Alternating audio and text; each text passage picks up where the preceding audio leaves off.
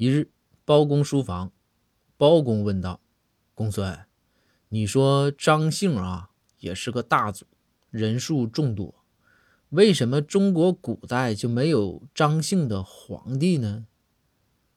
公孙回道：“大人，这主要是因为啊，天上的这个玉皇大帝呀，他姓张，所以地上啊就不能有姓张的皇帝。”啊，原来如此。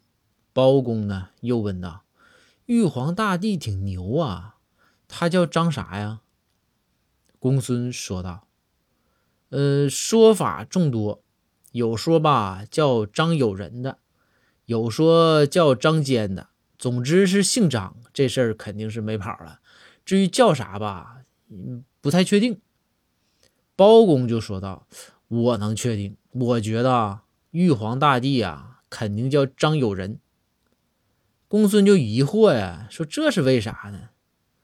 包公回道：“你想啊，要是没人的话，能当上玉皇大帝吗？”